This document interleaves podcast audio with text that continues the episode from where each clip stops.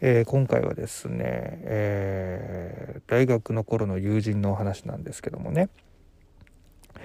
えー、彼はですね、え中華料理屋でアルバイトをしておりましてホールでねアルバイトをしてたんですけどもある時、えお客さんの方から梅酒のロックをですね、え注文を受けまして。え厨房の方に向かってですね梅酒ロックというふうに注文投げかけたところ出てきたものがご飯が6杯。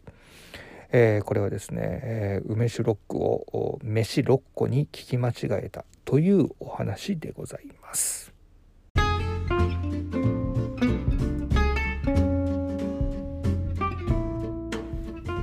はいどうも稲本でございます、えー、福岡でコミュニケーションや情報伝達に関わる仕事をしておりますえー、この番組はコミュニケーションというものを軸にしてさまざまなトピックを取り扱う番組でございます。えー、もしね番組に対してのご意見ご感想はたまたリクエストそしてもしご質問などがございましたら、えー、お気軽に、えー、ハッシュタグいなチャンネルで、えつぶやいていただくかですね、えそれからの概要欄の方に、え記しておりますが、えーと、メールフォームですねでこちらの方メールフォームはねもう完全に匿名で送れるようにしておりますんで、えー、何でも結構でございますあのー、どしどしですね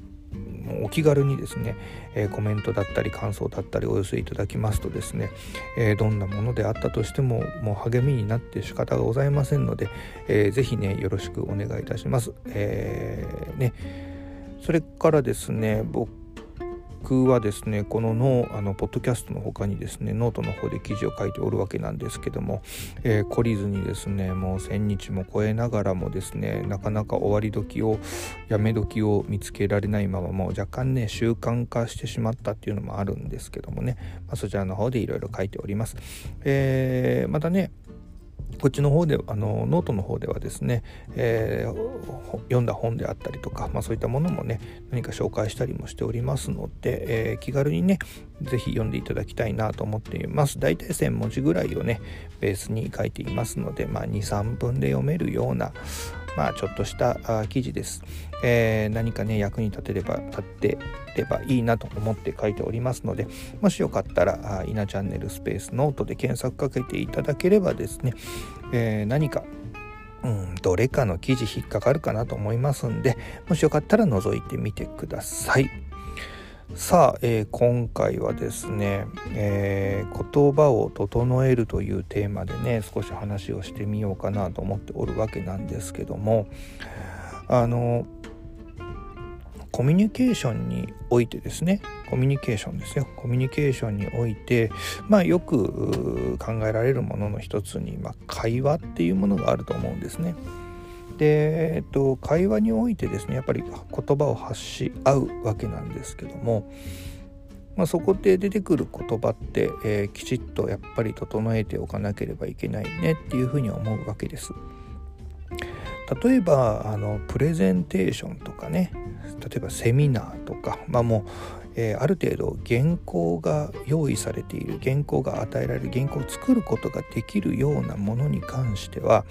ある程度こう発言というものがあ言葉のレベルでコントロールできるので、まあ、ある程度ね、えー、きちっとした、まあ、狙い通りの言葉で話をすることができると思うんですけども会話がね会話というかコミュニケーション取れると思うんですけどもやはり問題なのはあの、まあ、打ち合わせとかえー、普段のこう会、まあ、まささっきから言ってる会話ですよね。あのー、自分からどんな言葉が出てくるのかっていうのもなかなかこう想像とか予知しにくい相手にどんな言葉をかけられていく、まあ、それにどう返していくのかっていうのはもう本当に生ものとして、えー、動いていく。それがまさしく会話だと思うんですけども、まあ、そんな中でも何かしら自分の思いだったり考えだったり、えー、目の前にあるものだったりというものを、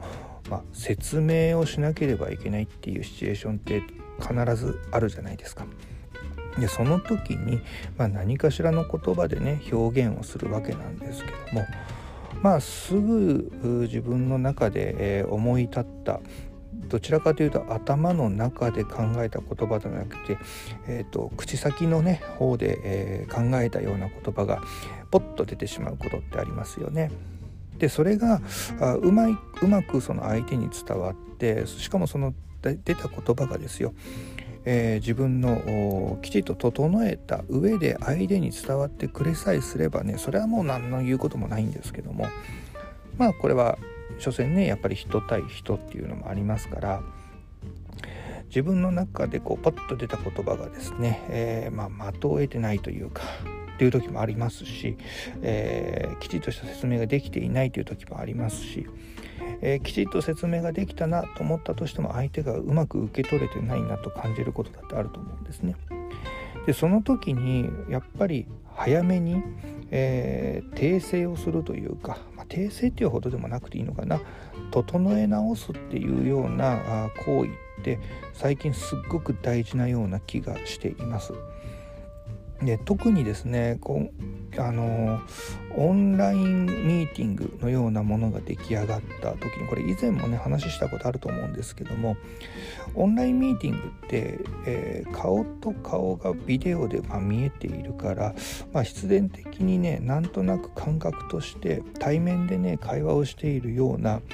えー、なんだろうイメージをね持ちがちですけども僕ねそうではなくて意外とこう電話に近い、えー、ものなのかなというふうに思ってます。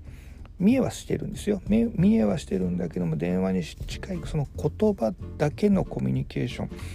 言葉をのみを使ったねえコミュニケーションの方に近いんではないのかというふうにやっぱ前々から感じていますなのでやっぱり、えー、まあ、会話をする時に使う言葉の整え方選び方整え方というのは、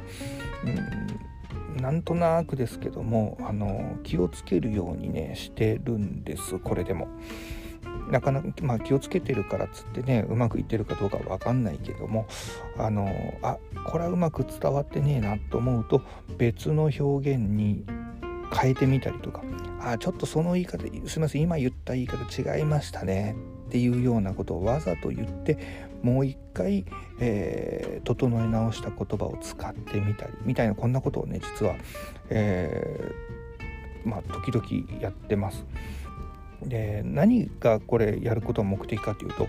あのやっぱりちゃんとね伝えたいっていうだけなんですよコミュニケーションをいいコミュニケーション取りたいっていうだけなんで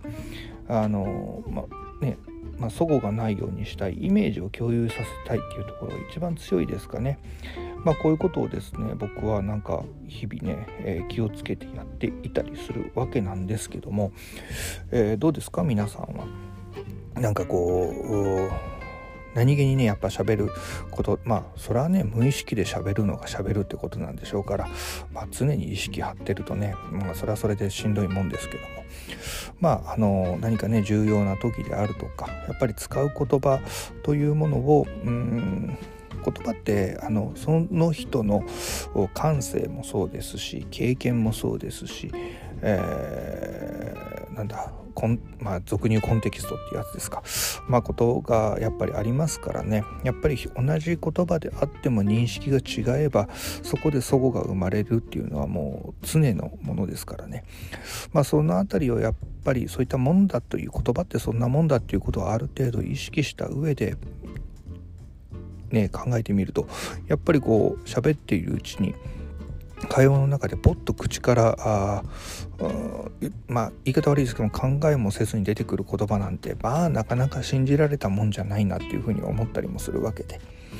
まあそういったものをねやっぱり使ってとは言いながらですよ。そういったものを使って僕たちはやっぱり普段コミュニケーションをとっているわけですから。だからこそそこが生まれたり、えー、違いが出てくるのかなというふうに思ったりもしますので、まあ、そういったものもね考えてみるとやっぱり、えー、整えるという意識それから何かあった時に整え直すっていうことを、えー、まあためらいなくね、えできるようにしておくことがあコミュニケーションというものを、ま、円滑にしていく一つの要素なのかなというふうに考えております。というお話でございましたけど皆さんいかがでしょうか、まあ、もしねこのテーマについて思うことがあったりしたらですね是非、え、コメントをお寄せいただきたいなというふうに思っております、えー、今回はですね、え言葉を整えるというお話をさせていただきました。そして、えー前回からやっておりますけども前段の小話な、ちょっと入れてみたりして、えー、ちょっと今いろいろね新しい形の、えー、ポッドキャスト配信を探っておるわけなんでございますけどもまあねまだあちょっと紆余曲折うろうろしながらね、えー、形を見定めていって、えー、願わくば150回という数字を機にですね、えー、何かしら新しいものに変えていきたいなというふうに思っております。ということでですね、今回は、あということで、全然ということにはなってないんですけども、えー、まあ、今回はですね、言葉を整えるというテーマでお話をさせていただきました。ということで、また聞いてやってくださいませ。いなチャンネルでした。